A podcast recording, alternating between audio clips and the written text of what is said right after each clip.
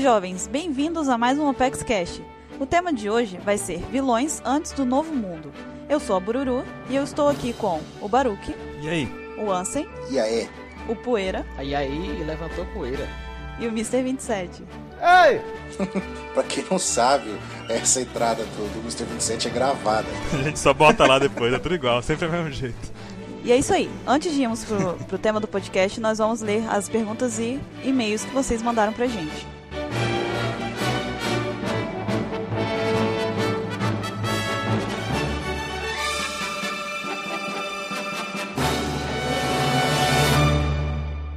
E vamos a mais uma leitura de e-mails e comentários que nós recebemos de vocês, ouvintes do nosso Opex Cash.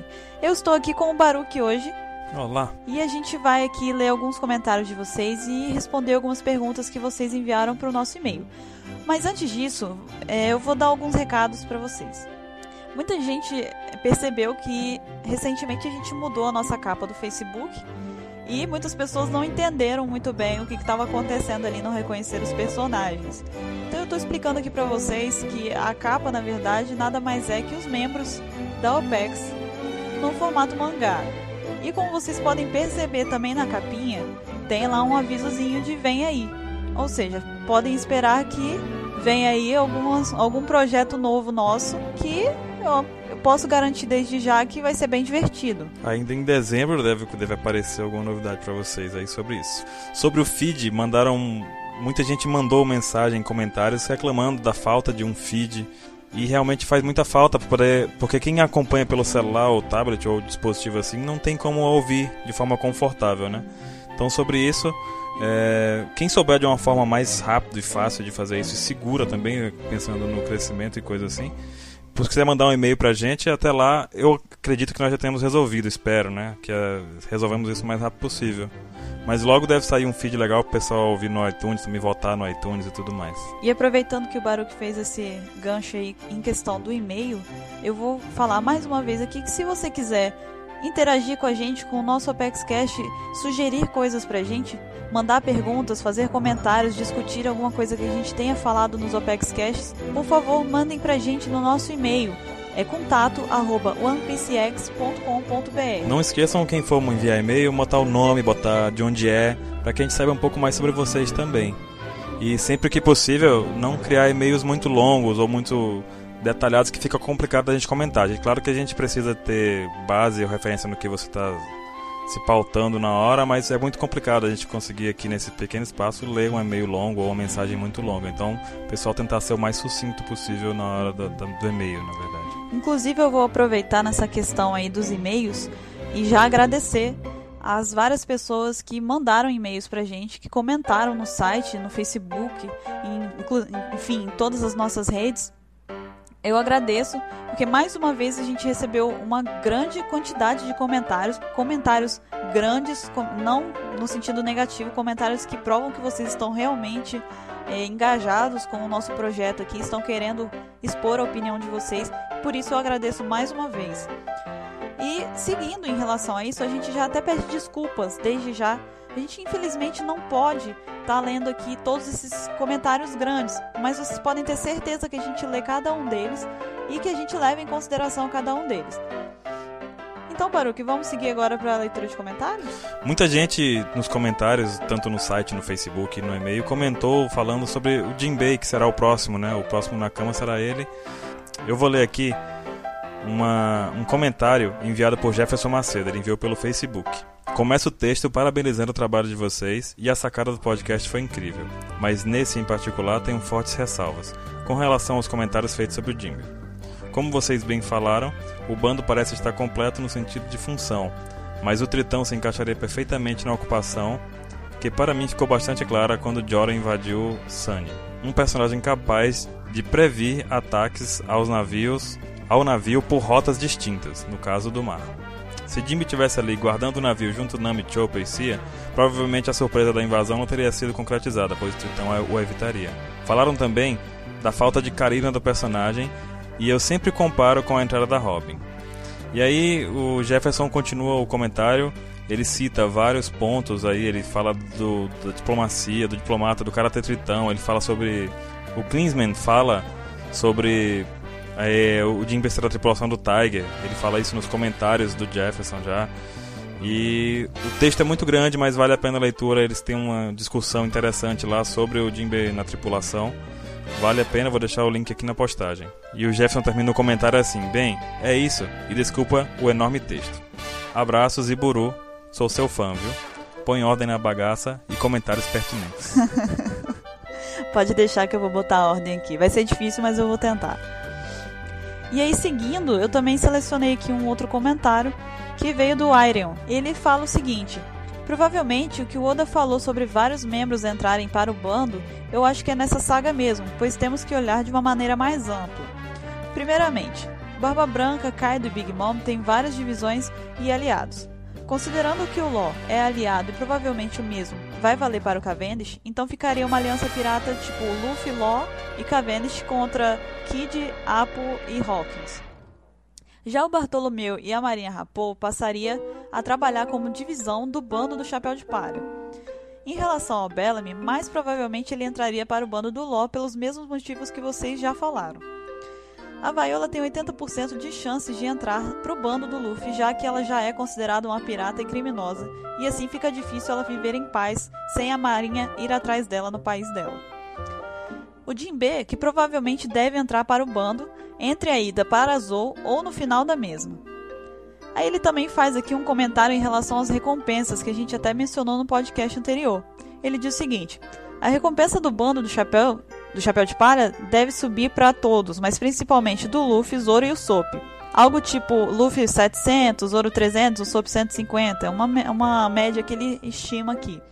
E aí ele segue dizendo que a próxima saga vai ser provavelmente contra o Kaido, considerando que o Karibo vai falar para ele que a Shirahoshi é, é uma arma, né? Uma, uma arma lendária, e ele provavelmente deve sequestrar ela ou algo parecido. E aí vai juntar com a questão da fábrica de Smile e etc. A não ser que o Sandy tenha perdido ou não conseguiu escapar e, consequentemente, está sob custódia da Big Mom. Ele encerra assim o comentário dele. E a gente encerra também a questão da leitura de comentário. Lembrando mais uma vez que esses comentários foram feitos em relação ao tema anterior do nosso podcast. E se vocês quiserem ler os demais comentários, a gente vai deixar os links aí. Tem o link do Facebook, o link do site. Vocês podem entrar lá, tem diversas teorias, todo mundo tá falando sua opinião. Tá bem bacana, dá para você criar várias linhas de raciocínio em relação a isso. E agora seguindo para as perguntas que a gente recebeu no nosso e-mail. A primeira pergunta veio do João Vitor Paziani. Ele pergunta o seguinte: Se vocês pudessem comer uma Akuma no Mi, qual vocês comeriam? Olha, eu particularmente penso o seguinte: se for para ser uma Akuma no Mi apelona, eu comeria a do Barba Branca, a Guragura no Mi. Agora, pensando em termos de praticidade, eu acho que eu ficaria com a Akuma no Mi da Robin, que seria muito boa para evitar a fadiga, né? Agora, eu confesso que, de certo modo, se fosse parar para pensar, eu prefiro, não sei, talvez eu prefira não comer uma Akuma no Mi, porque eu gosto muito de nadar, sabe? Então eu acho que eu prefiro aprender hack e nadar do que ter uma Akuma no Mi e não nadar. E você, Baruch? Eu, eu, eu nem gosto muito de nadar, não, mas. Olha, eu também não, não tô muito afim da Akuma no Mi, não. Se tivesse a oportunidade, talvez não comesse, mas. Se tivesse, como disse a pergunta, se tivesse a possibilidade, acho que eu pegaria a Ie, Ie, Ie no Mi do Kuzan, do Aokiji, né? Porque tá quente pra caramba aqui, viu? Não, foi muito prática a sua, foi muito prática. É justo, é justo, tá muito quente de verdade. É justo. Miguel Real também mandou um e-mail aqui pra gente e e ele comentou sobre a questão da linha do tempo e deixou aqui duas perguntas. Uma delas a gente não pode responder porque vai ter um spoiler grandioso aqui para quem não acompanha o mangá. Então vamos deixar para lá. Desculpa aí, Miguel, mas não dá, né? E a pergunta que ele manda é: de onde nós somos, né? E então, Bruno, de onde você é? Então, eu sou do Espírito Santo, sou capixaba. Eu tô aqui no Rio Grande do Norte, por isso que eu falei da fruta do Aokiji, tá? O calor aqui é brabo. Mas na equipe do da OPEX e do OPEX Cash, não é a mesma equipe, na verdade. Nós temos uh, pessoas aí de todos os estados que a gente pode imaginar, né? Menos do Acre. Então, pessoal, a gente vai ficando por aqui. Vamos encerrando a nossa sessão de perguntas e respostas. Eu espero que vocês tenham gostado e aguardo vocês no próximo OPEX Cash. Até mais, pessoal. bom podcast sobre vilões.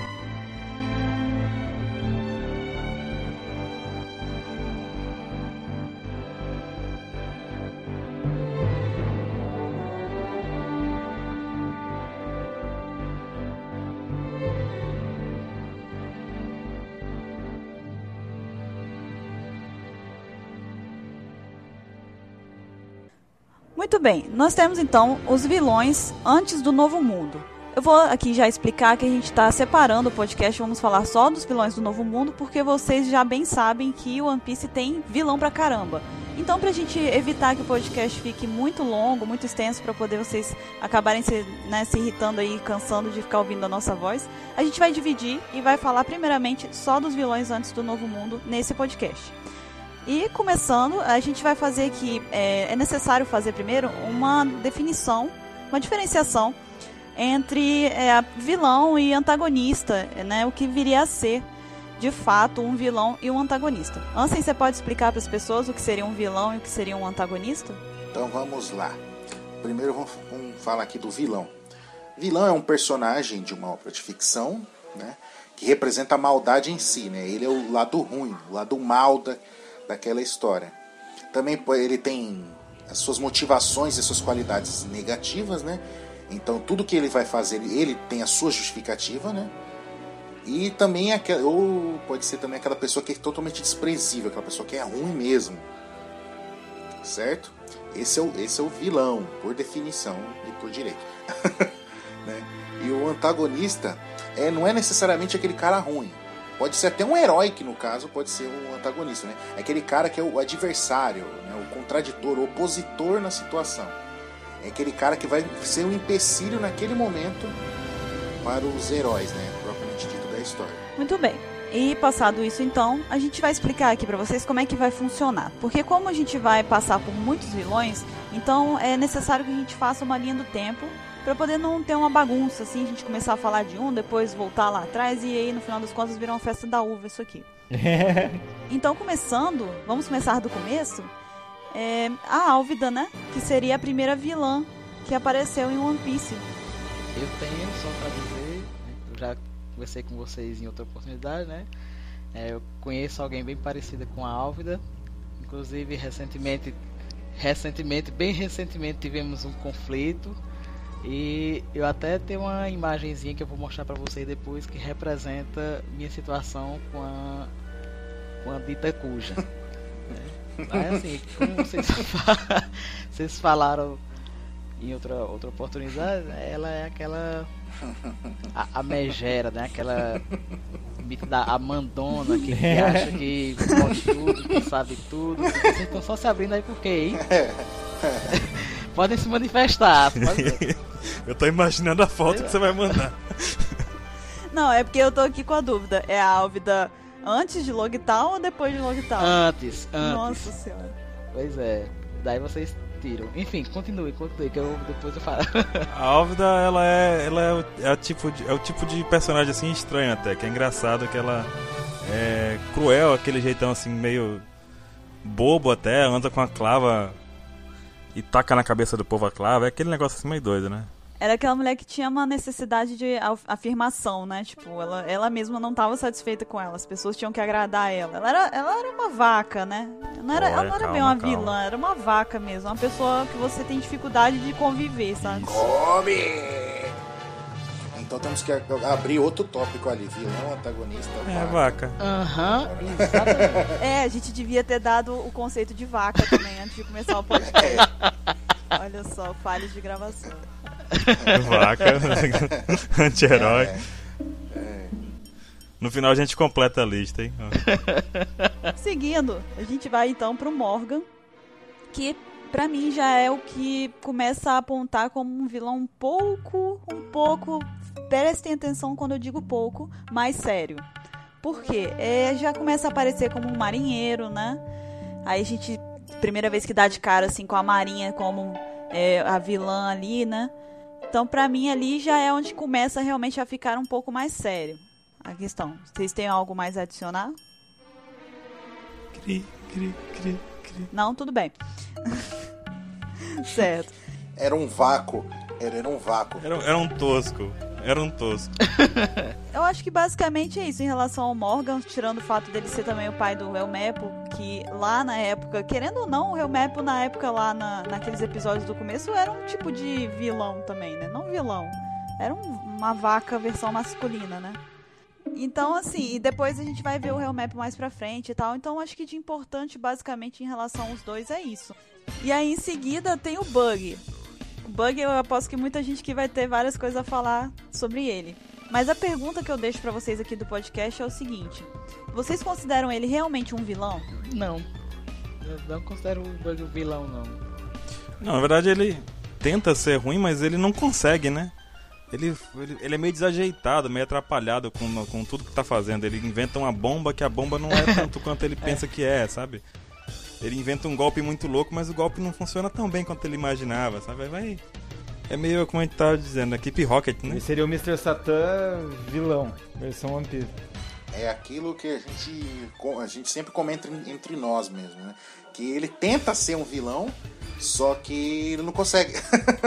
não é, não tá no, não tá no, no ser dele, né? No, na mente dele, assim, tipo, ser ruim. Ele faz aquilo, ele tem, tipo, ele acaba fazendo coisas ruins, mas só que, tipo, não é na, na perversidade, entendeu? Na cabeça dele, ele é.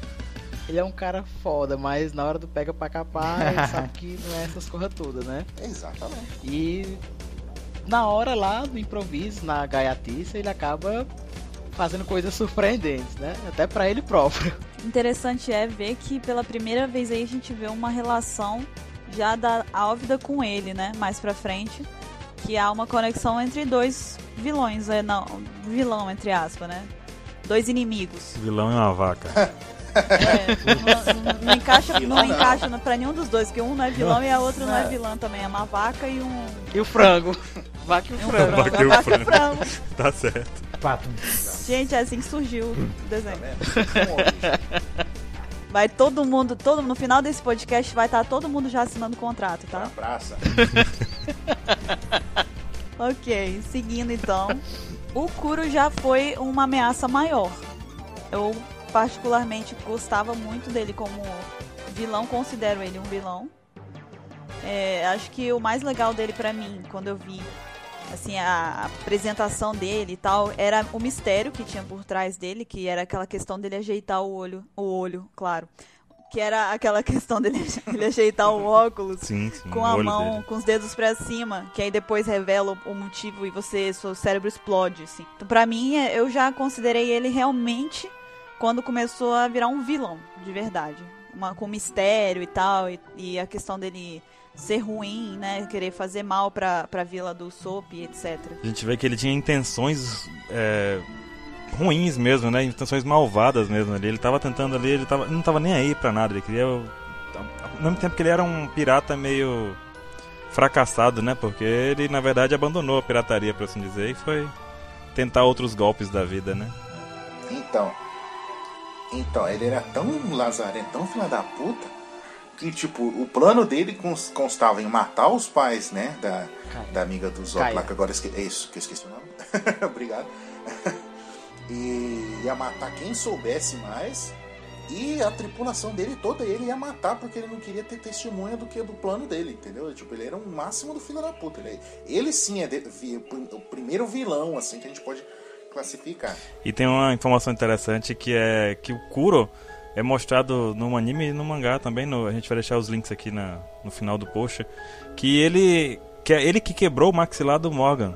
Que a gente falou agora há pouco, ninguém falou nada do Morgan, mas porque o Morgan não tem nada excepcional assim, mas é, mostra a cena em que o Kuro quebra o maxilar dele. A gente vai deixar o link aí para vocês verem isso. Não sei se todo mundo sabe disso, acho que muita gente não prestou atenção no começo, talvez. É, e pela segunda vez é um link entre dois vilões, né? Conexão histórica entre um e outro. Mas nesse caso, no passado, né? Você que assiste, você aí, telespectador ou ouvinte, caro telespec. Você que vê um anime, você que vê anime por causa de vilões, como eu, e procura um anime assim, caramba. Você gosta de um anime por causa do vilão, né?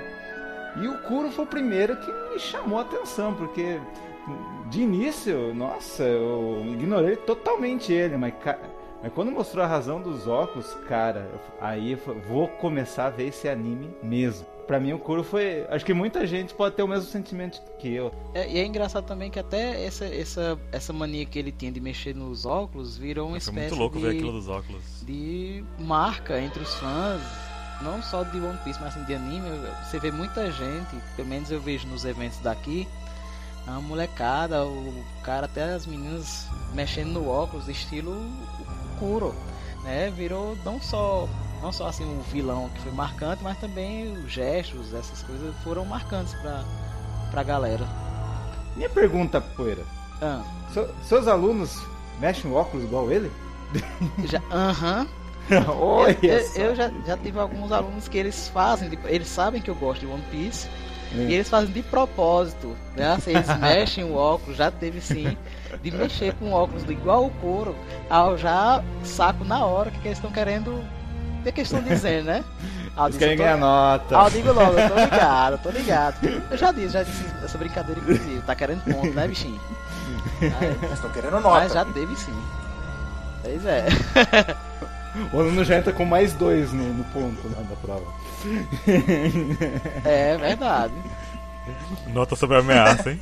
Eles vão ouvir esse podcast, eles vão começar a assistir One Piece depois disso. Ok. O próximo é o Dom Krieg, é o Cavaleiro de Libra do Paraguai. A Bururu ama ele. Ô, É, fale por que você amor é mesmo. esse?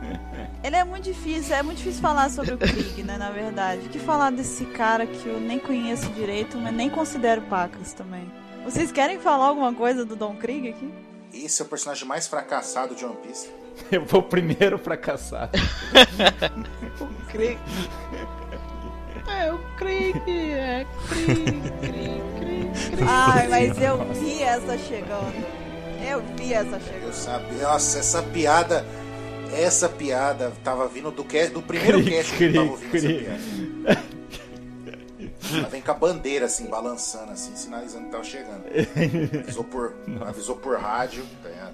Não, não, mas mano, esse cara é muito fracassado, ele é um bosta, velho. Ele é um bosta, não tem que falar dele. Ele é vilão, porque ele é escroto, que é, como a gente falou, ele, ele é é capaz de envenenar a própria tripulação só pra conseguir o que ele quer. Ele não tá nem aí com os subordinados dele. Mas ele é um, é um fracassado. Ele tá na equipe do, do Smoker, de fracassados. Engraçado que nessa. Ele começou, ele usava veneno, ele usava arma pra todo lado, arma- uma armadura dourada dele lá saía arma de todo canto e, e ele não tinha dó nem de pegar o próprio, a própria tripulação com veneno, né? Diz que veneno é um, é um tipo de, é uma arma cruel, né? E ele não tinha dó disso, ele usava mesmo e pronto. É isso aí, é, só tava por todos os cantos, até por aqueles cantos, né? Dizem as más línguas, mas não adiantou, ele é um fracassado, é um bosta. né? Chegou plantando terror, mas foi um terri. Não, não, não, não. Você já falou errado. Ele não chegou plantando terror, chegou plantando desespero, pedindo clemência e comida. Pelo amor É. de Deus, me dê comida. Aí quando ele comeu, ele voltou. Não, eu sou foda. Tomou um tapa, se ferrou. Foi embora. Num barquinho, micro barquinho. Ah, e outra coisa assim, que eu fico muito puto, cara. Ele é um tremendo filho da puta do ingrato. Bicho, ingratidão é um negócio que me deixa muito peidado de raiva. Ele recebe comida da recebe comida da galera e ainda quer, meu irmão, que filha da puta ingrato do caralho. Mas eu acho que o grande destaque dessa parte aí, na verdade, nem é o Krieg, né? É quem vem depois dele. Ou antes. Ou durante. Tá todo mundo inspirado hoje aqui. Nossa.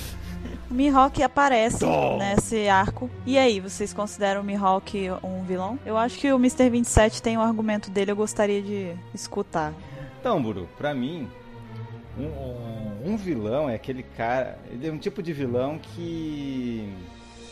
Ele seria a ambição de, do- de um dos protagonistas, que seria o Zoro. O objetivo alcançado é ele. Então, pra mim, ele é como se fosse um, um objetivo a ser alcançado. Sim, mas então não é vilão. Não, é aquele que a gente tava falando da. é, Acho que até que ele seria o, o anti-herói. né, que a gente conversou em momentos passados, né? O momento da revanche.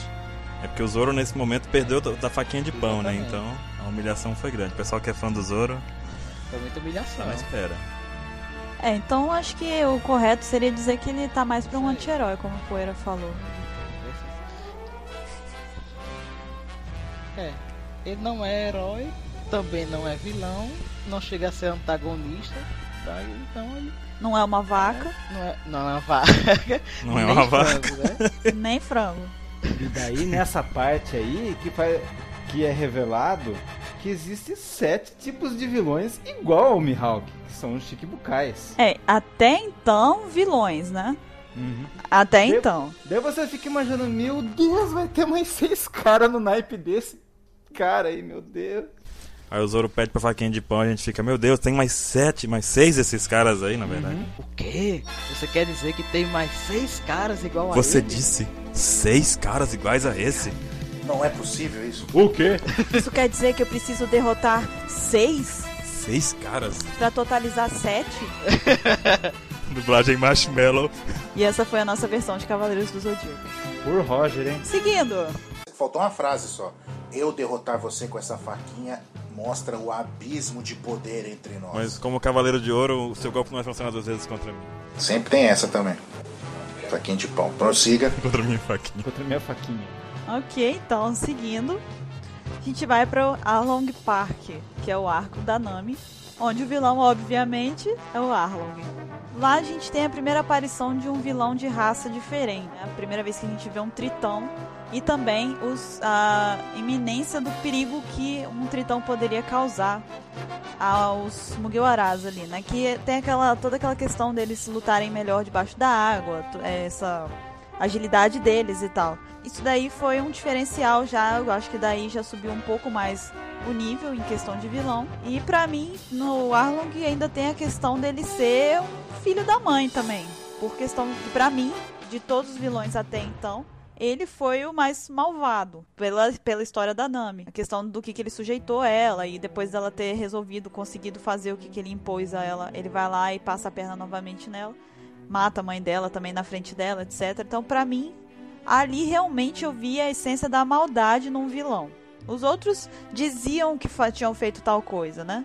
Não foi mostrado pra gente que eles tinham feito. Então, acho que ali realmente foi quando a gente elevou o patamar do vilão. O que, vocês acham? Não só o patamar do vilão, mas da história também. Assim, você vinha acompanhando One Piece, ele vinha numa, numa assim, vem, vem crescendo a história, mas quando chega nesse ponto é o, o ápice daquela da saga do Peace Blue. Como a Bururu estava dizendo, o Arlong é um tremendo vilão filho da puta mesmo, porque ele é, é sem escrúpulos, ele é pura maldade, você vê ali que ele tem aquela esse, esse- essa característica de fazer isso aí. né? Então, e, e eu me recordo assim que nessa saga muita gente resolveu embarcar de cabeça em One Piece porque essa saga foi realmente marcante, foi determinante para que muita gente mudasse sua, sua visão sobre a história e ver, porra, aqui tem um negócio que é realmente maduro, é realmente do caralho, eu vou acompanhar isso aqui. Né? E marmanjos amigos meus que choraram nessa, nessa saga, assim, são vários relatos envolvendo essa, esse, esse momento. Foi épico. Coisa também que mostrou também que a trama do, do Oda, né, é totalmente complexa, não é linear. Porque tinha falado, né, lá com, com o Mihawk que tinha mais seis caras do nível dele, assim, né, e quando começa essa saga que mostra o Arlong, já o, não lembro se é o Yosako ou se é o Johnny, eles comentam com a Nami, ah, você vai procurar esse cara? Nossa, mas ele é perigoso. Dizem que ele fazia parte da tripulação de um Chichibukai, aí você tchau, conhecido como Jinbei. E desde essa época já ficava aquela. Como é que deve ser o Jinbei, um Chichibukai tritão e não sei o que. E a gente achava que ele era tipo ia ser um vilão também, né? É um, um bagulho assim a se destacar. Que foi o último a aparecer, Foi né? o último a aparecer. É, e ainda foi a primeira vez, pelo menos pra mim, que eu realmente queria que o Luffy desse um soco no vilão. Foi aquele que eu tava esperando e que eu tava de corpo e alma ali junto com o Luffy pra acertar a cara do Arlo. Então ali eu já acho que o envolvimento já é maior, então também isso daí importa, né? Quer dizer que realmente o vilão te irritou, cara. Quer dizer que o objetivo foi atingido. Teve a cena lá em que o Luffy pega o chapéu e coloca na cabeça da Nami. Acho que o 27 postou essa semana, esses tempos agora. Um trecho do- dessa parte aí é emocionante. Você vê o Luffy colocando no, no anime, no- bota a música de fundo no anime, bota tudo mais. O- Na hora que o Luffy coloca o chapéu na cabeça da Nami, tem a Nami furando o próprio braço ali pra, por conta da tatuagem e tal. E na hora que ele coloca o chapéu na cabeça da Nami assim, você fala, puta merda, fudeu, lascou tudo agora pro cara. O Arlong tá lascado. E vão andando os três é, é muito incrível aquela cena também. É emblemática. É, e mostra a confiança do Luffy na Nami, né? Confiança total dele. Mesmo ali. depois, de, mesmo depois de tudo, ele pegou e falou: cuida do meu chapéu aí. e foi, foi lá acabar com o cara que tá te causando tanto mal assim, né? Ele te causou e te tá te causando tanto mal. E deixou, cuidou e confiou do chapéu a ela, véio. Isso é, é foda. E chegou lá literalmente quebrando, chutando a porta, no caso, com a mão. Tá Mas... perguntando qual de vocês é o Arlong. E, e, né, e esse vilão foi a primeira vez que o Oda mostrou suas habilidades de ligar um vilão a um flashback de um personagem principal. Que foi da Belemere com a Nami lá, né? Uhum. Daí falou, caraca, como ele amarra bem uns negócios, meu Deus, que loucura. Loucura, loucura. Então, aí seguindo, tem Logtown, e em que aparecem algumas figuras. Eu vou falar todos os que aparecem e a gente vai falando deles, vai tentando entrelaçar um no outro aí. Tem a primeira vez que aparece o Smoker e a Tashigi, tem a Álvida e o Bug que voltam. Agora a gente vê que eles estão juntos ali numa aliança, que não sei qual o futuro daquela aliança, nenhum talvez. Mas e aí, o que, que vocês acham desse grupo que aparece em Logtown? Vocês acham que eles apresentam algum risco, alguma coisa? Eles são algum tipo de vilão que vocês acham? Eu não consigo falar isso sério. Que vocês acham que possa ser relevante? O Smoke. Ah, não precisa. Não precisa, ele se- é zoado sozinho. Não, não tirem sarro dele. Ele começou bem. Porque não tinha parâmetro, né? Ele virava fumaça, cara. Aquilo era incrível. e Não tinha acontecido nada do tipo até agora, né? Foi o primeiro Logia que apareceu. A gente ficava, pô, e agora? Eu fiquei pensando assim, agora? Como é que ele vai acertar o cara que vira fumaça? É, mas eu tô rindo porque eu já sei do que, que aconteceu depois. Mas eu concordo com vocês que realmente, na primeira aparição dele, você olha e fala: Caraca, agora bicho pegou. Ele era foda naquele momento, pelo menos. Nesse momento da série, o negócio pegou. Falou, ó, que a gente viu o Morgan de marinheiro. A gente viu na- no arco do Arlong, a gente viu marinheiros corruptos, por assim dizer. Aí chegou o cara da lei, como o 27 disse, e o Logia, o cara é intangível. E foi, foi massa, eu achei massa na época. E o cara é um homem da lei. É, e o Luffy ainda penou pra conseguir fugir, né? De Logtown. Precisou de ajuda pra fugir. Então, realmente, querendo ou não, vamos dar o crédito pra ele só dessa vez. Que ele conseguiu ali dar um trabalho pro Luffy. Mas é só isso também. E ele não se conformou.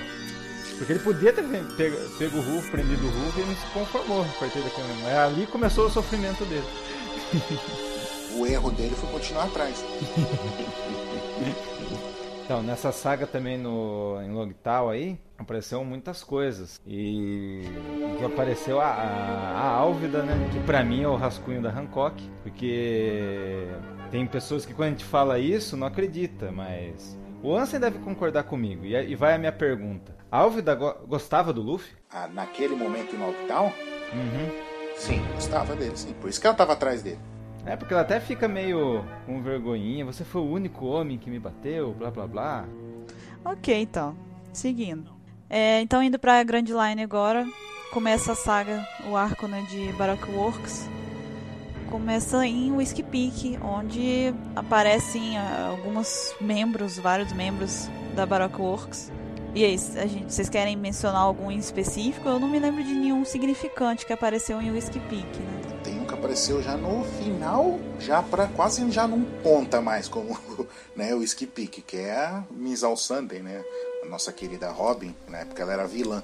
Muito estilosa, por sinal. A gente ficava meio, né? Achando estranho. Ela ficava numa tartaruga, uma coisa assim, não era? E eu ainda acho que aquela roupa dela é a mais estilosa da Você Robin. sonha com essa roupa? Eita, pergunta cruel.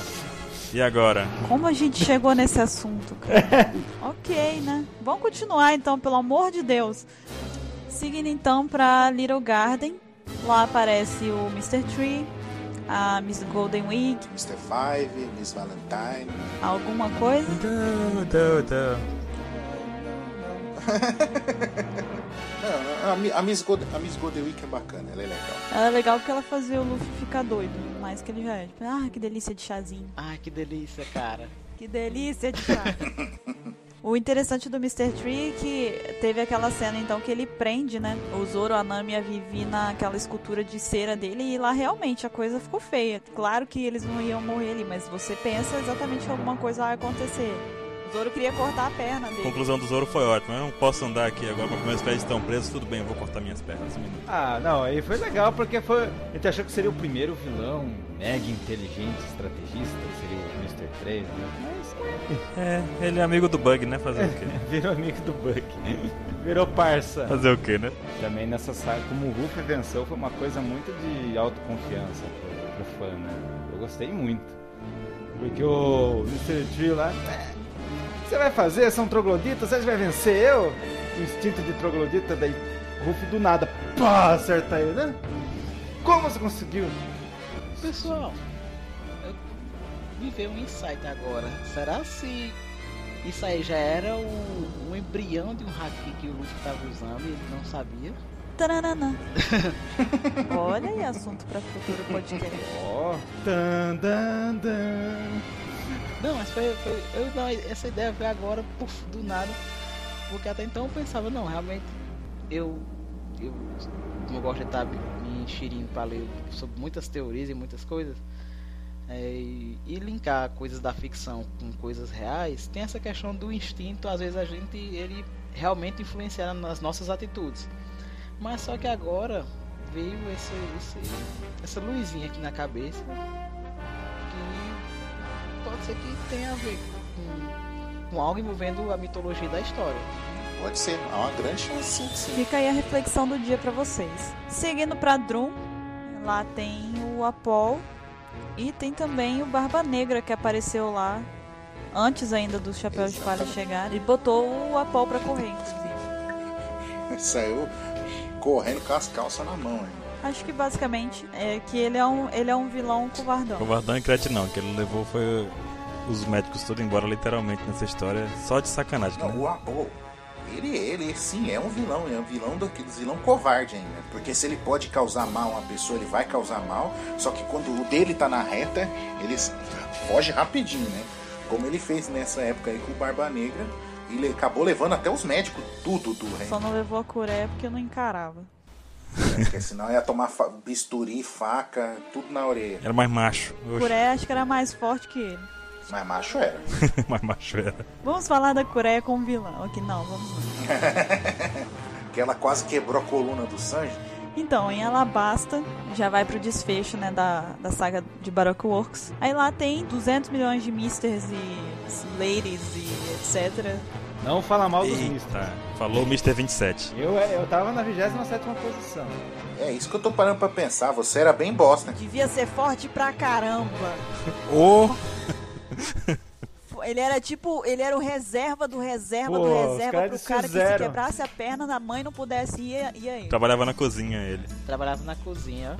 Fazia limpeza junto com os outros 28 e 29. Porque, ó, o Mr. Nine lá e a Miss, não lembro o nome dela, que é aquela. Acho que é Mr.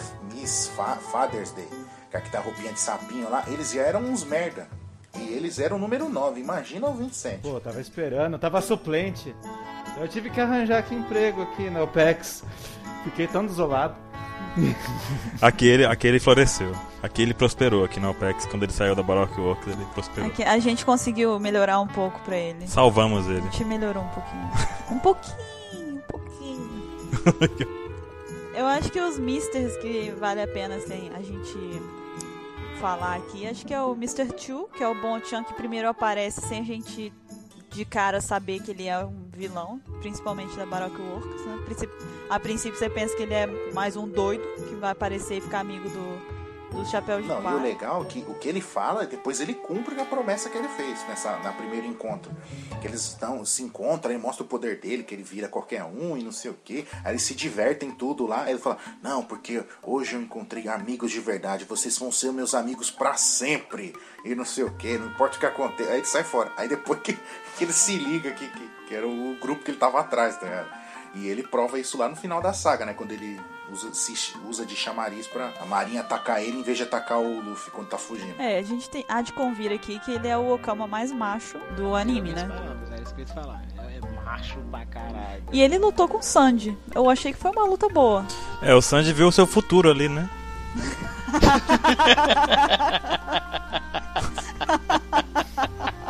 Não, já perceberam que o Sandy sempre pega o personagem mais zoado de todos Ele só pega o mais zoado. Aquele cara do macarrão, lembra do cara do macarrão? Não, não concordo com você não. Por- Porque na luta lá no, no Arlong Park lá, ele não lutou com o Chu lá, ele lutou com o, o Kuro, não sei o que lá, que tem aqueles Karatê braços lá, compridos lá. karatê, aquela- É, É que era, é, seria o primeiro vilão dele, né? então, mas ele não lutou com o mais zoado. O, o Zop que lutou com o zoado lá, o Chu. Mas depois o Oda gostou de colocar zoado. Então, ele pegou gosto de pegar personagem zoado depois disso. Ah, pô, mas você tá falando de pegar personagem zoado com Bonchan? Pra mim, Bonchan não é um personagem zoado. Ah, mas eu, eu acho assim que o Bonchan virou aliado no futuro, por assim dizer, justamente porque ele conheceu o bando antes da luta, na verdade, né? Então ele viu como, eram, como era o bando e tudo mais, enquanto os outros não, conheceram durante a luta e acabou a luta sem, sem saber muito mais sobre o pessoal. Então, Mr. One das Bones, que fez aí uma diferença significante de crescimento do Zoro. O cara tinha Supa Supa no Mi, a fruta das lâminas, era assim? Fruta do corte. Isso. E aí ele serviu de trampolim. Ele foi, ele foi a cobaia do Zoro. Vamos ver se eu consigo, né? Ele tá se mexendo ali, porque aquela história pedra não revida, não tem? É, Ele revidava. É, ele só corta aquilo que ele quiser cortar. Que ele passa a lâmina na, na planta lá, a planta não corta, mas se ele se concentrar, ele corta o aço, ele corta tudo, ele corta a pica das galáxias, corta até um celular Nokia e por aí. Que isso, até o Nokia não. E ele sabe a respiração de todas as coisas. Quando você tá focado num problema, você tem que entendê-lo. Nossa, que É. poético. Ah, eu levo isso, assim, eu levo isso pra minha vida. 27, Mister. Foto preto e branco. né? Mas foi legal nessa hora que o, que o Zoro teve um micro flashback lá dele lembrando dos ensinamentos né, de, de corte e da capacidade de que o espadachim tem de cortar e não é, não é necessariamente da espada, né? O espadachim tem essa, essa habilidade no caso, né? Foi bacana, isso aí foi muito louco. Agora, não sendo injusta com as personagens, na época, a única personagem feminina do bando. Pra mim, a luta da Nami com a Double Finger Foi da hora, foi foda. foi da hora. A Nami pegou ali, foi uma luta que pegou mesmo. Pegou pesado. A Nami chegou a furar o pé e tal. E a Double Finger era, era cruelzinha, ela furava mesmo, né? Ela tipo. É, não era aquela coisa, vou te pegar. hein? É, ela furava Eu mesmo. Pá, vou pá, te pá. pegar, Achei engraçado que a Nami sobreviveu. Não, toda vez que ela tentou, a Nami que foi esperta e, escapou, mas ela tava indo pra matar mesmo. Ela não era boazinha, não. E, ó, a gente, não, e a gente não falou da luta histórica do Soap contra o Mr. Four com a Miss Mary Christian. Nossa, o Soap ali foi. Falou que era covarde, mas tava ali. Foi luta co-op. Foi tag, luta tag. E então a gente vai pra batalha final, a batalha que era realmente esperada, que é do Luffy contra o Crocodile. Então, o Crocodile apareceu como outro um vilão muito forte, muito louco. Foi, foi um dos primeiros a ser enfren- foi o primeiro a ser enfrentado, na verdade, assim, né? Não vou, vou desconsiderar o Mihawk aí, porque o Zoro não teve a oportunidade, né? Naquele momento ele foi só amanteigada ali A e jogado de lado. manteiga. Então, Mantequera. Foi, foi besuntado. Zorex vão ficar fulos. não, eu gosto do Zoro, mas eu tenho que aceitar que o Zoro, né, naquele momento ele se lascou. Amanteigado. Amanteigado é ótimo. Um, né? Coitado. Amanteigado é foda. Aqui, não, sabe o que, que é pior? Eu pensei no, no Mihawk pegando aquela faquinha de pão, puxando uma manteiga do bolso, passa assim. É, ela lambuza o Zoro inteiro com a manteiga.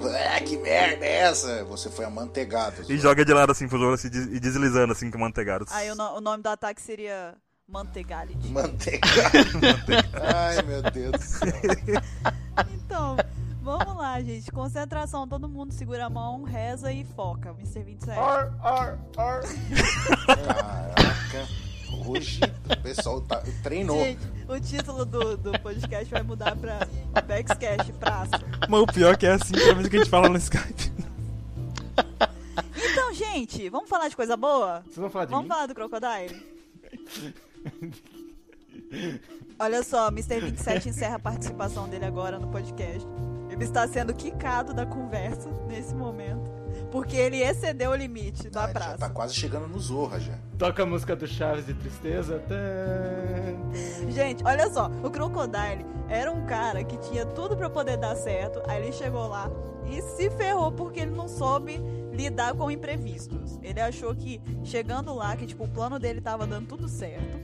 Aí ele chegou e falou assim: beleza, vou fazer o quê? Nada, vou continuar porque tá dando certo. Não se mexe em time que tá ganhando. Aí o Luffy chegou e bagunçou os planos dele. Aí ele sentou e falou, sentou no cantinho de um quarto escuro, segurou o joelho, ficou balançando e falou: "Me ferrei. Me ferrei. Me ferrei". E foi isso que aconteceu. Ele venceu duas vezes o Ruffy. Ele, ele venceu o, o, Luffy duas vezes. Por quê? Porque o Luffy não tinha ainda criado uma estratégia pra vencer ele. É o que eu tava falando. Não, que ele descobriu Ele uma tava cagada. lá, mas é uma estratégia. Ah, Independente de ser boa, ruim, cagada ou Não, não, não. Eu não tô defendendo o Crocodile, não. Só tô, só tô apontando os fatos. Ele chegou e tava lá, conseguiu vencer do Luffy, por quê? Tava tudo acontecendo como sempre aconteceu pra ele. Uma pessoa vinha ou não vinha, quando aparecia, não sei se apareceu, vinha, desafiava ele, ele ia lá e, e acabava com a pessoa, derrotava a pessoa. Fez isso com o Luffy. Mas ele não contava que o Luffy ia, por um acaso da vida, descobrir que se tacasse água nele, ele conseguia acertar ele, entendeu? Aí ele chegou e, em vez de pensar numa outra estratégia, ele bugou. Não, que ele. Não, ele tinha todo aquele plano de contingência, só que ele ficou abalado quando o Luffy voltou depois de apanhar duas vezes. Ele falou, não, não, não, não, não, não, não é possível. Não é possível, esse cara tem, algum- tá usando Game Shark. Como é que ele descobriu minha fraqueza? E com o Luffy lutando lá com o sangue lá, aí começou a acertar ele, ele parou de usar a cabeça. É exatamente isso que eu disse. Não tô menosprezando ele. Eu acho que ele era um personagem que tinha tudo pra ser muito forte. E se ele tivesse sido esperto ali e criado uma, uma contra-estratégia, teria dado ainda mais trabalho Não, não, se é que o ele Luffy é forte, conseguiria ele é vencer dele. Só que sei. ele foi burrão. É, não tô menosprezando Ah, ele. pra mim o Crocodile foi.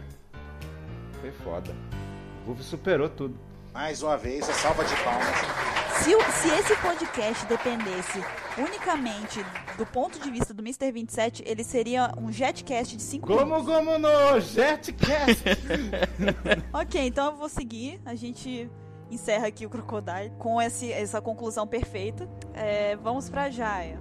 É, a gente tem lá a figura que aparece, que é o Bellamy. E aí, Poeira, o que você tem a dizer sobre o Bellamy? Pois é, o Bellamy, aquele cara que parecia que ia dar trabalho, mas né, chegou cantando mil e uma coisas que eu sou foda, sou isso, sou aquilo, tenho 55 milhões, na minha recompensa é de 55 milhões, se não me falha a memória, me corrijam se eu estiver errado.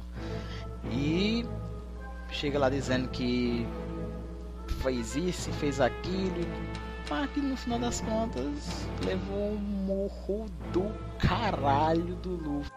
Tipo, foi igual a cena do que o Goku, né, fazendo que dava. Todo mundo mandou energia pro Goku e todo mundo deu uma porrada junto com o Luffy ali no- na cara do, do Bella.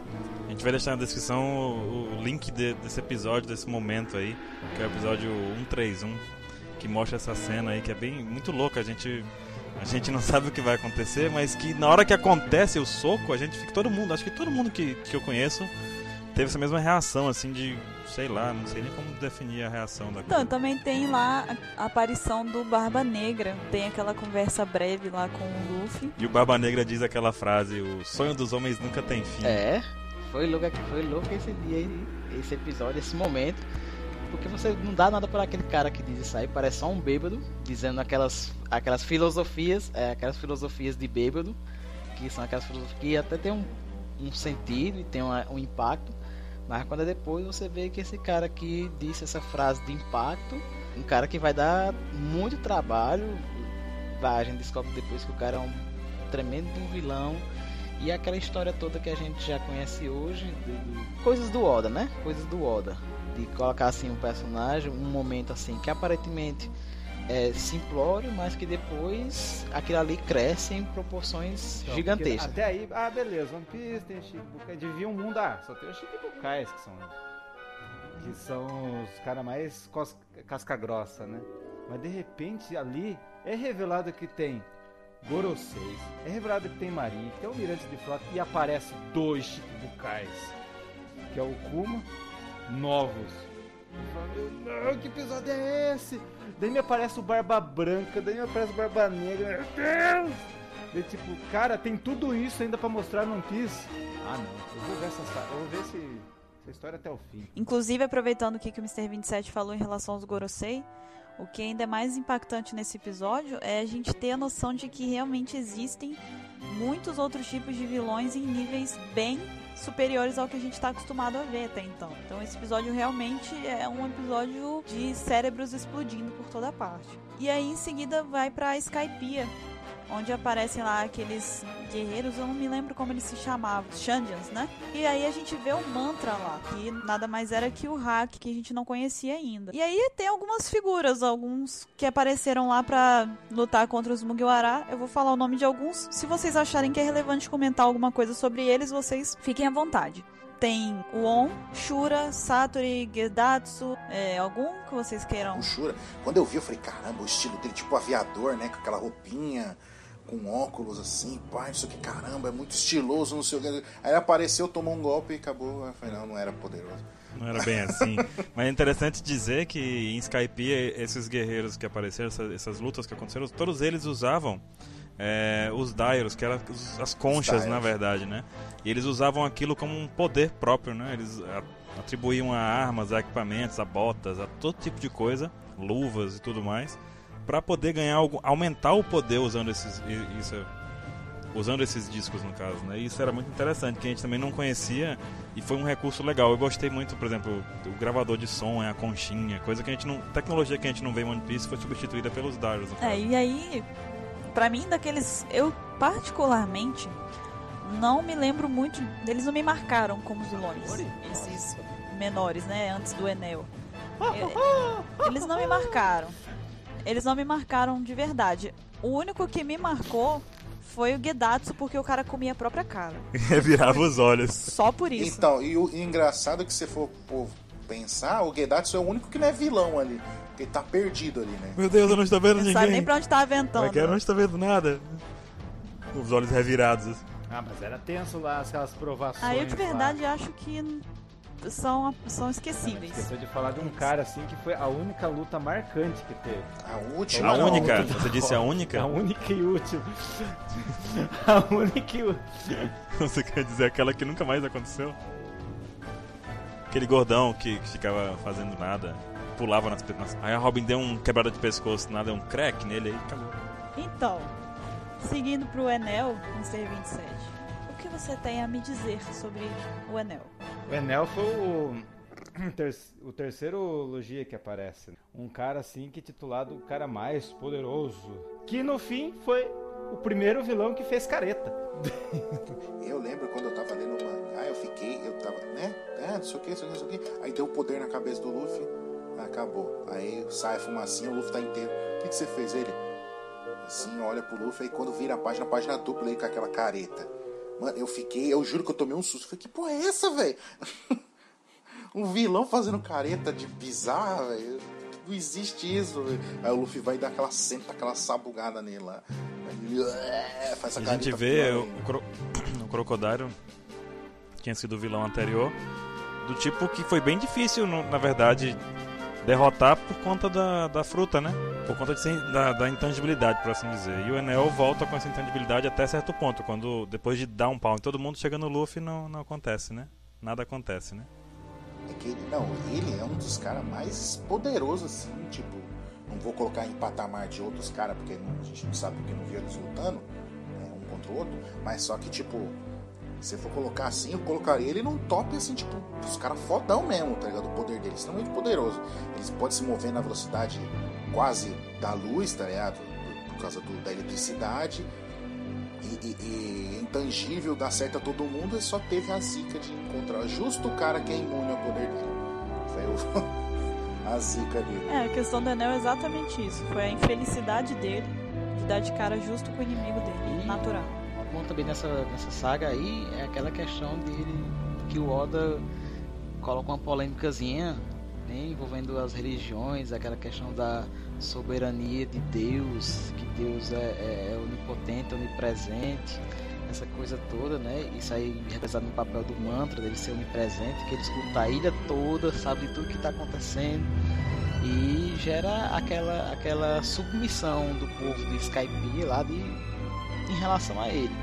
Mas é, é interessante justamente essa questão de, de, como já colocaram, o Deus, na verdade, acaba sendo só um título e ele acaba levando uma pisa do Luffy como um bom vilão merece levar.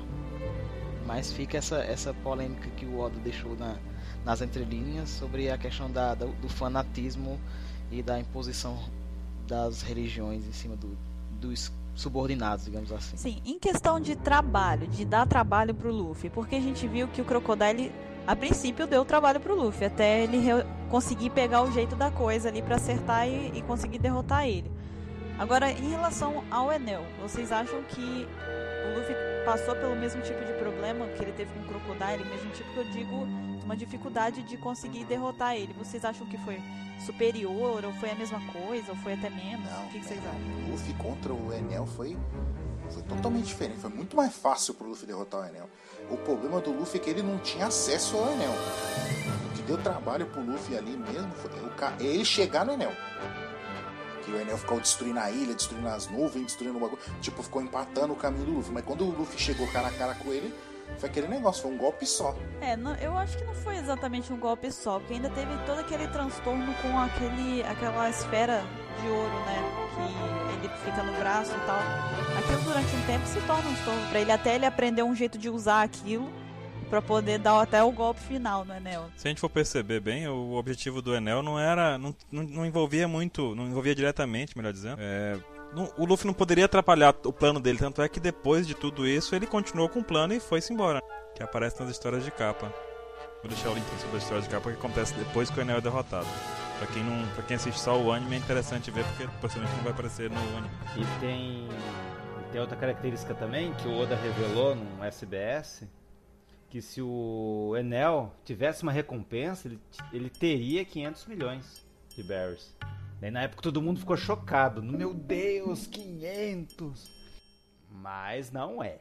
Mas ele não entra no que top 20 recompensa. Mas isso é assunto para outro podcast. Aí, gente, a gente vai passar de um vilão mais sério pra um vilão que é no Dave Back Fight que aparece o Fox. Fox, e qual foi a perfeição do Fox? Isso é chato. Minha opinião sobre o Fox, ele é uma vírgula. O Fox é uma vírgula no, no próximo. E é isso.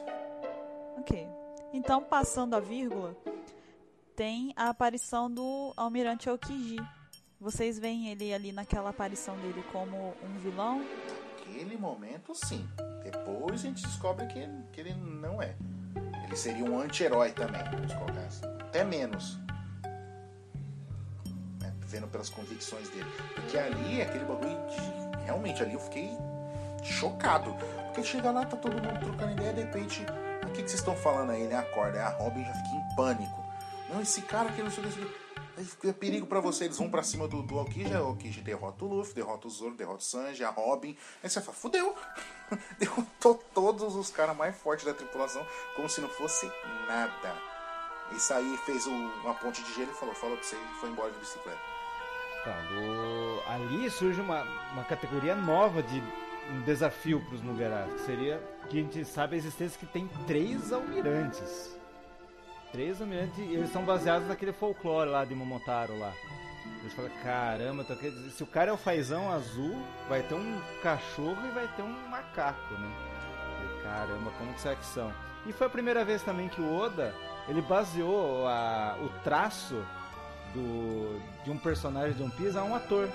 Por exemplo, o do Aokiji é o Yusaku Matsuda, que já faleceu já, mas tipo, é, cara, é caras que o Oda era muito fã quando era criança, jovem, e ele quis personificar na sua obra. Eu achei isso legal do, do Oda. Mas falando dessa questão deles evoluírem, é, o nível de luta deles se dá não somente do encontro deles com o Aokiji, mas também da saga seguinte, quando eles vão é, enfrentar a CP9. Prin- A princípio, eu vou deixar pra falar da, da CP9 lá em Enies Lobby, porque eu quero focar aqui em Water 7, apesar da CP9 aparecer lá, eu quero focar é, no Frank. Porque o Frank aparece lá como Cut Flan, que era um vilão.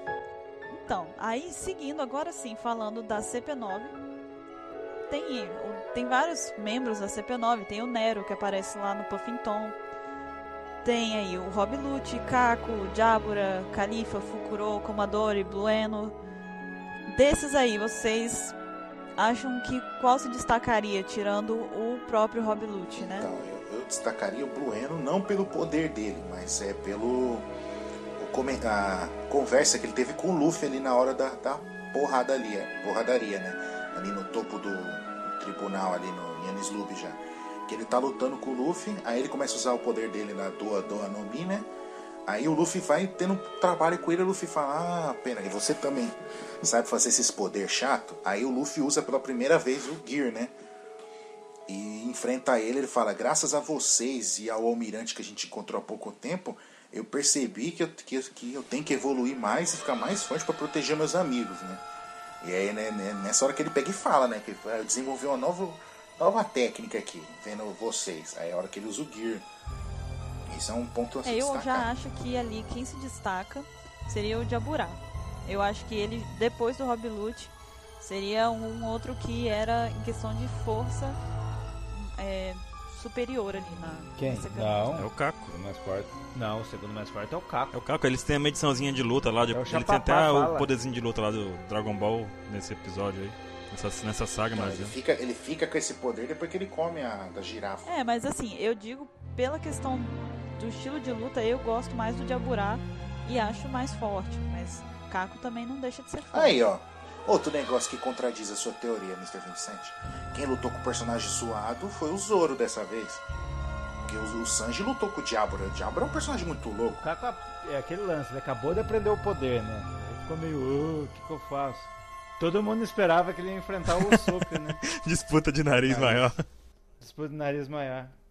Nossa, eu tava crente que era o Usopp. E no SBS a gente descobre que o nariz do Usopp é maior porque é redonda a ponta. Certo, então agora Rob Lute. Então, antes de entrarmos no, no tópico Rob Lute, né? Eu, eu, volto aqui a reiterar que todos os outros caras da, da CP9 não são vilões propriamente dito, né? São antagonistas, né? Porque seguindo aqueles conceitos lá que a gente falou lá em cima, né? É, tem aquele mal inerente. E eles não estão esse mal inerente, eles são, são, tipo, entre aspas, funcionários ali. Né? Não que isso justifique. É, pra mim ele foi o que a, a luta foi melhor. Assim, a luta entre o Luffy e ele foi a que foi mais é, difícil. Eu achava que não ia acabar nunca. Eu achei o Luffy não vai vencer. Eu pensei que o Luffy não fosse. Mas foi um dos mais. Foi o mais forte até então que o Luffy enfrentou e, tipo, era muito forte mesmo. Ele com a fruta dele conseguia criar uma meia fase ali da coisa. E ele era muito forte, muito rápido. Tinha as técnicas da CP9, o Shigan, o Soro. E ele usava tudo isso junto, o Tekai, fazia tudo enquanto.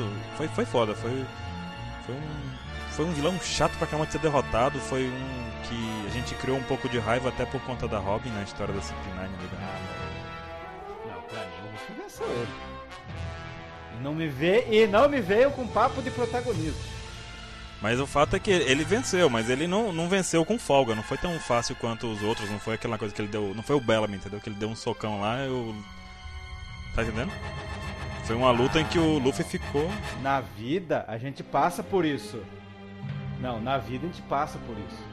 A gente não tem mais força, não tem o que fazer. Daí aquela motivação que o Sop deu foi o que o Luffy apertou mais o passo, foi o diferencial para vencer o Lute.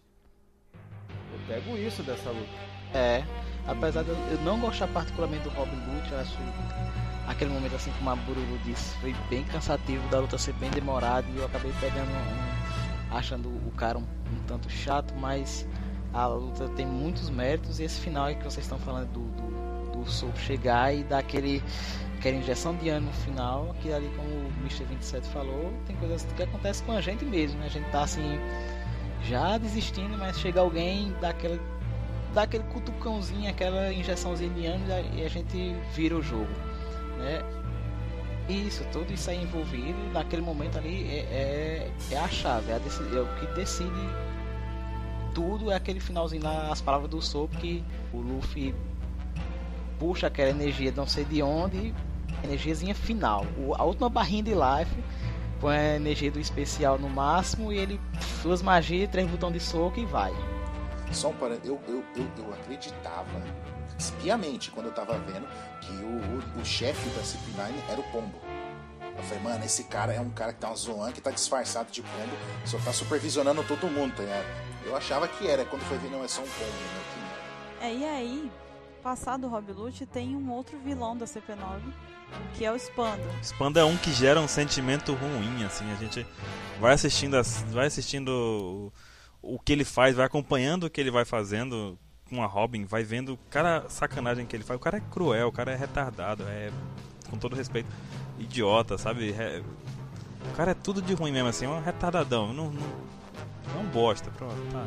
E a gente vai criando aquele. E a gente mantém aquele sentimento ruim desde o começo que vê. E cada vez que vai passando a coisa, cada vez que a história vai avançando, a gente vai aumentando aquele, aquele sentimento negativo contra ele. Ele sabe? é um personagem que, a mim, causou muito asco, muita vontade de. Sabe, aquele nojo. Você tem nojo dele, te dá aquela, aquele, aquele embrulho no estômago de uma forma negativa. É uma pessoa que te gera um sentimento tão ruim que você se sente incomodado com a própria apari aparição dele no anime. É, ele é aquele cara assim que, que ele não tem é, é, poder, mas o fato da posição, o status que ele possui, o cargo que ele ocupa, lhe dá certos privilégios e ele é um cara que tem abuso de poder e você, aquele ali cria realmente esse cara Buru tá dizendo esse nojo por causa do é o modo como ele opera, é o modo e, e, e ele usa da, das coisas mais é, é, é desprezíveis do, do, ser humano, quer humilhar, quer pisar, é ser arrogante. Então, comigo, mas eu chegava a ver na figura dele certas pessoas, personalidades da vida real que eram daquele jeito e, e isso aumentava ainda mais o, o, o nojo pessoa, pela, pelo personagem. É uma merda, um lixo, um lixo de pessoa, só que quando você dá um mínimo de poder para ela, ela quer se, se mostrar superior aos outros que ela estava no mesmo nível anteriormente. No final de Enies Lube, a gente descobre um outro tipo de vilões que vão aparecer no futuro, que são os Yokos, que seria a Big Mom, Kaido, que até agora são praticamente desconhecidos pra gente, o Shanks e o Barba Branca. Então, encerrada essa parte da CP9 em Enies Lobby, é, a gente vai para Thriller Bark. E lá tem o Moria, é, o Absalom, Kuma, Ryuma. Vocês consideram Ryuma um vilão? Seria o que para vocês? um antagonista também. Porque a única, o objetivo dele ele, ele tá, só tava ah, seguindo o andar da carruagem quando ele viu o Zoro falou, opa, esse cara é forte. Aí resolveu sair na porrada com o Zoro pra valer, entendeu? Por puro e... É, egoísmo dele, entendeu? Não, quero lutar com um cara forte, esse cara é forte, vamos ver quem é mais foda. E só isso. Tá ele não, não, não, tinha outros objetivos, lógico, ele tava sacaneando o Brook, tava, mas aí aquele negócio de antagonismo, entendeu? E o Moria? O Moria pra mim foi a maior decepção. Eu acho que o Moria foi a maior decepção em relação a, Shichibukai. Pra mim foi. Eu, eu, quando, ainda mais quando eu vi ele primeiro, eu falei, pô, o cara consegue pegar a sombra dos outros. O cara faz um monte de zumbi. Eu falei, caraca, esse cara vai ser pedreira. Até porque tinha acabado de passar de, de Ennis Lobby, a gente tava ainda meio baqueado com aquela parte lá do, do loot e tal. Esse cara vai ser, vai ser treta. Porra. Não, não foi. Diz a lenda que os chiquibukais, cada um deles representam os pecados capitais. E Moria seria o da preguiça, que é o cara sentadão que manda os outros fazer. E eu fico numa pergunta para vocês: que diabo de raça é o Moria? É uma chinforínfola. Nossa! É uma chinforínfola. Desenterrou do Chaves. Então, é, o único jeito de tentar descobrir que raça que ele é é vendo ele no passado, lá, antes dele ter levado um sacode do, do, do Kaido que porque acho que muita gente não se ligou que antes de ele enfrentar o Kaido, ou acho que nem sabe que ele enfrentou o Kaido, que ele tinha queixo.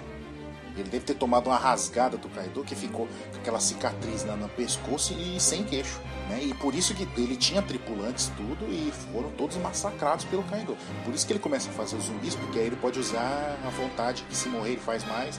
Né? E fazer um exército incansável e um exército que não morre, porque ele vai poder ficar enfrentando, enfrentar o Kaido em pé de igualdade. Né?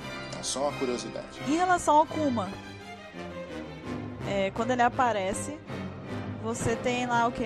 Uma noção. Você pensa nele como um vilão ali, né? Eu, pelo menos ali, ele do nada me vem querendo quebrar todo mundo do nada. É, não, mas ele chegou ali, ele ia, ele ia arregaçar geral. Ele ia arregaçar. Só que de, por causa dele ver a determinação do Zoro, talvez ele fez lembrar o que ele era no passado. Mas acho que a, dali pra frente, depois a gente vê que na verdade o Kuma não se enquadraria muito bem como um vilão, como né? Chegou a, ele chegou arregaçando ali já. Ele em, em dois episódios ele fez mais estrago do que o Moria na saga toda. Né? Como diria QT que não tá aqui hoje, Poeira, você foi perfeito no seu comentário. Urra! Chorei. Tem que agora. gravar, tem que gravar esses- esses- essas pontuações do QT, porque também dá pra usar em todos os casts. Ok, então. Passando para o arquipélago de Sabaori. é, lá aparecem vários figurões.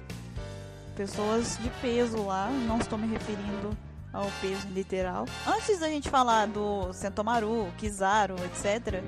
Lá aparece os Tenryubitos, que eu considero vilões. Se enquadram no, no quesito bosta, né? São os bostas, são os cretinos. Não, eles estão ali no mesmo nível, nível acima ainda do, do- de escrotidão do do Spanda, porque o Spanda, tipo, mesmo assim ele ainda se considera normal, né? Eles se acham superiores aos outros. E lá, mais uma vez, acontece o fenômeno que é o Luffy dar um soco e você literalmente dá o soco junto com ele.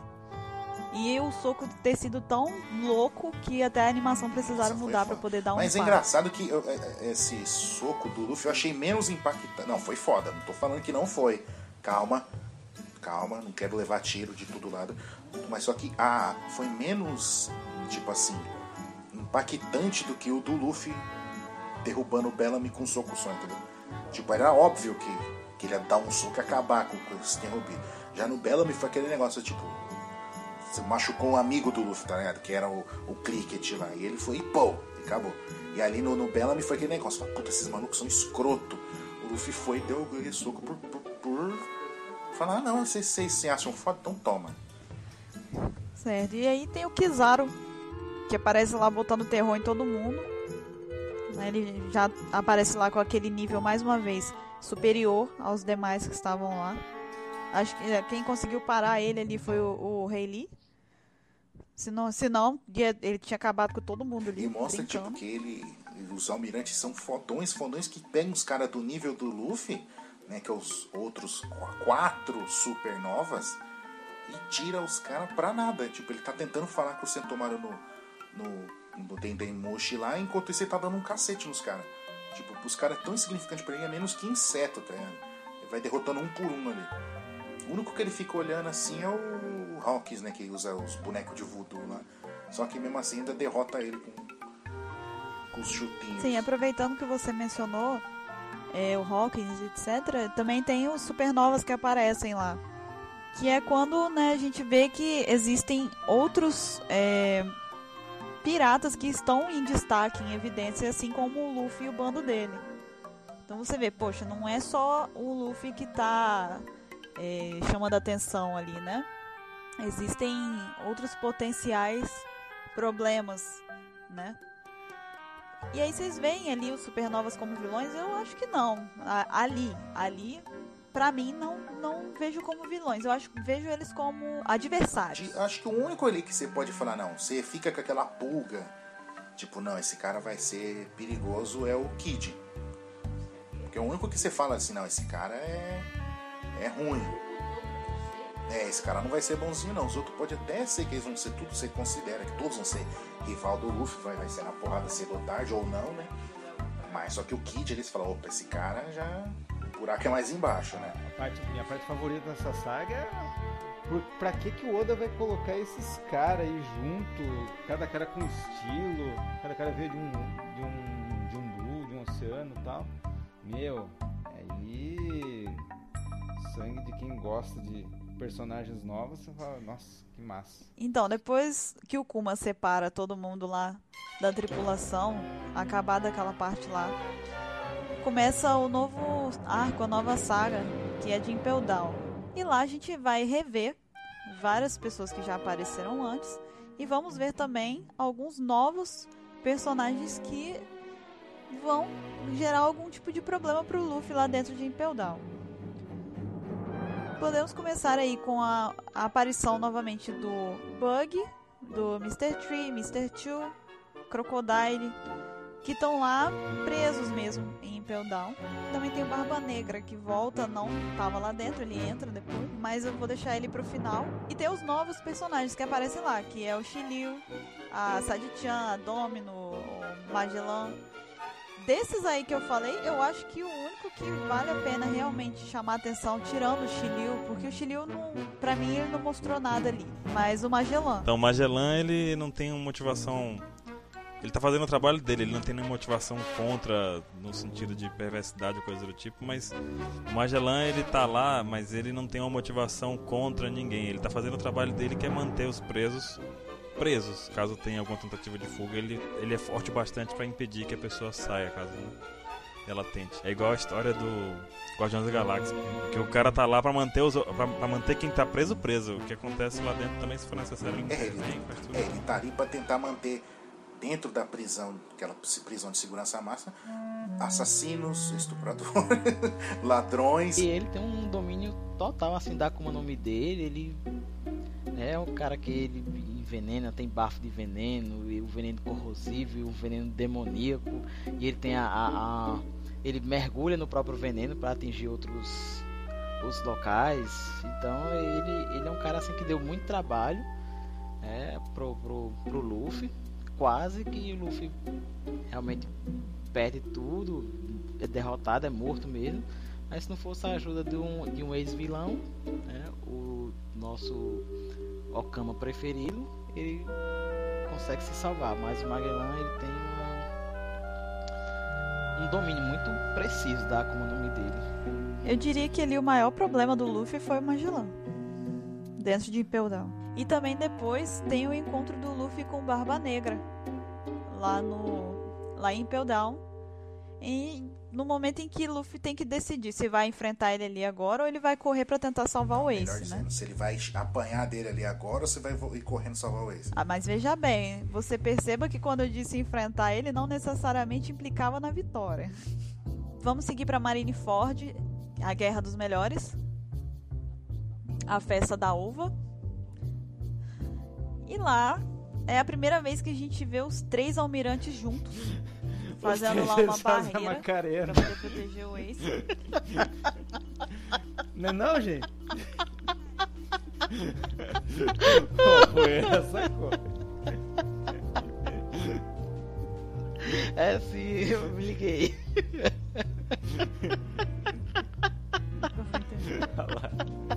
Gente, alguém pega essa, essa risada do poeira e transforma num meme.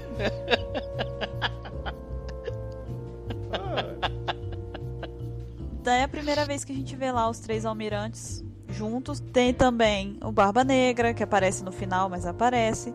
A, o do Flamingo, Moria, Mihawk, tá todo mundo lá. Vocês, vocês conseguem lá determinar quem era de fato o vilão ali naquela festa ali? Então, vamos lá, vamos tentar pôr os pingos nos is que é a minha opinião. O Mihawk ali só tava por, por cumprir tabela, né? Por continuar sendo Chichibukai. O Moria tava ali porque não tinha opção, né? Tomou aquela piaba, era obrigado a estar tá ali também, né? Tem o, o, o Barba Negra, ele só foi na, na Guerra dos Melhores ali só por, por interesse dele. Ele não tava fazendo frente a ninguém, ele só queria catar o poder do, do só queria catar o poder do Barba Branca, né? E vazar, como que de fato ele fez. Na verdade, os vilões ali mesmo eram o, trio Almirante, né? E o do Flamengo, que né, a gente não sabe qual eram os planos dele ali, né? Ele tinha um interesse em especial, tanto no, no, no Wars Jr. lá, quanto no Moria, né? Vilão? Me explica ah, isso daí. vilão supremo, a barreira máxima era Kaino. Kaino era o cara mais focado dali. E também tivemos o Sengoku. Esse é um cara que fez frente, porque ele era o cara que tava ali no, na plataforma de discussão lá. É, poxa, aconteceu tanta coisa naquela, naquela saga lá. Muitos personagens. Eu acho o Barba Negra o, o mais sabido da situação ali, que ele tava com um objetivo muito específico de se apropriar é a coisa de que a gente faz pensar, porque o Barba Negra ele conseguiu tirar, ele tá com com ele, contando com ele, eles são 11. A gente faz pensar, poxa, será que esses 11 caras, cada um vai pegar um chapéu de palha? Porque são os vilões lá pro fim. Daí o Oda quer mostrar que são os vilões lá pro fim. Gostei também dele ter entre, entrelaçado que cada. Tirando o Doc Key, Doc Kill, ele. Todos são relacionados a piratas de verdade do nosso mundo. Agora, gerando uma treta aqui. Vocês acham que lá em Marineford quem foi o vilão Bom, supremo nesse, de Marineford. Nesse momento aí, o cara mais, como o Michel 27 falou, o cara mais focado, assim, o cara que tava mais doente, assim, de, de, é que, assim, ele desvirtuou de certa forma até o significado da justiça, né, é o Akai, que tá ali motivado não só pelo fato de estar tá, é, prendendo, prestes a executar o, o ex, aquela coisa, você vê que ele tá realmente possesso, tem uma coisa assim nele que você sente maldade. Não é exatamente justiça, mas ele usa da justiça como se fosse um, uma, um motivo para ele praticar, né, ter, ter assim uma carta branca para praticar o que ele pode praticar. Você vê que ele tá cego por raiva ali, né, da, pela ira. Né? Exatamente, né? exatamente. Né? Por trás disso tudo ainda tem o Barba Negra, mas ele só vem aparecer lá pro final da, da saga. Mas no decorrer dela, o principal para mim é o Akai. E você, Baruch, você acha que o Barba Negra, quando chegou ali em Marineford, ele tava ali só como um espectador ou na verdade ele tava ali na, por, claro, oportunismo para tentar pegar lá a Akuma no Mi do Barba Branca? Ou também, além disso, tá ali é, vendo a, a eclosão do plano dele, tipo, tudo acontecendo de uma vez ali, tudo que ele planejou culminando ali naquilo. Você acha que ele tava ali como um vilão? Eu mesmo? acho que ele é o vilão mais bem sucedido da, da, até o momento. O cara conseguiu só coisas possíveis dessa, dessa saga inteira, na verdade. O Akainu, eu não vejo tanta malva, maldade assim, porque o Akainu, na verdade, ele tá cumprindo ordem. O Kizaru, o Aokiji também. Todos eles estão ali fazendo o trabalho deles, que é acabar com piratas, né? Claro que teve o caso do Ace e tudo mais. E fora pra... o fato dele né, ter ido com a intenção de matar o Kobe, né? O Kobe vendo aquela massacre que estava acontecendo lá, tanto do lado da marinha quanto do lado dos piratas ali, ele querendo parar aquilo, ele fala: Para, vocês estão malucos, que não sei o que. O Akainu vira. Que porra esse moleque tá falando? Você tá indo contra a minha ideia? Então toma. E vai com tudo pra cima dele. É a hora que o, o Shanks fala: opa, porra é essa? Parou. É aí que você vê, inclusive, a diferença entre a justiça, entre aspas, do Akainu pra do Kizaru e do Aokiji, né? É aí que você vê que realmente nele, além dessa, dessa desculpa, dessa fachada de justiça que ele usa, tem uma maldade nele ali. Né? Ele não está exatamente em função da justiça ali. Ou talvez ele esteja tanto em função da justiça que ele fique cego do que é certo e errado. Tem uma coisa nessa saga que eu acho interessante, que é um comentário do Mihawk sobre o Luffy, que ele fala que ele possui a maior das habilidades dos mares, que é o poder de reunir todos ao redor dele, alguma coisa desse tipo. E, eu acho isso, isso bem interessante, mas são cenas para próximos podcasts. Então, pessoal, depois da gente fazer esse apanhado dos vilões que vieram antes do Novo Mundo, eu acho justo que a gente faça aqui o nosso top 5 do podcast. Em conjunto, todos nós aqui vamos chegar no consenso e eleger os cinco top vilões antes do Novo Mundo. É, eu acredito que a gente possa mencionar o Barba Negra. Todos de acordo? Sim. Uh, a Kai, é, Rob Lute. Ok. Enel e Crocodile? Enel e Crocodile, ok. Ok, então fica assim. Fica Barba Negra, Akaino, Rob Lute, Enel e Crocodile. E aí fica a nossa pergunta para vocês. A gente quer que vocês que estão escutando o podcast comentem aí pra gente falando qual seria o top 5 vilões de vocês em relação aos vilões que apareceram antes do Novo Mundo. É, não, tem que falar de novo. Antes, antes, antes. Ah, então, é, lembrando, inclusive, é, que a gente tá falando aqui dos antes do Novo Mundo, a gente sabe que o do Flamengo aparece em Marineford, mas lá ele não tinha feito nada de muito expressivo. Então a gente não botou ele no nosso top 5 agora, por questões de até o, o momento lá de Marineford não ter sido apresentado nada que justifique ele estar no top 5. A gente vai ficando por aqui, eu espero que vocês tenham gostado desse OPEX Cash e a gente espera vocês na próxima edição. Falou! Valeu!